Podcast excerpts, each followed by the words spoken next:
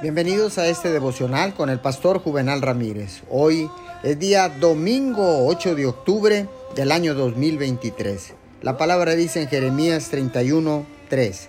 Jehová se manifestó a mí hace ya mucho tiempo, diciendo, con amor eterno te he amado, por tanto te prolongué mi misericordia. El Señor te dice, yo te amo con un amor eterno. La mente humana no puede comprender su fidelidad. Tus emociones vacilan y tambalean frente a las circunstancias mientras tiendes a proyectar tus sentimientos de inconstancia sobre Él. Por esto es que no logras beneficiarte plenamente de su amor incondicional.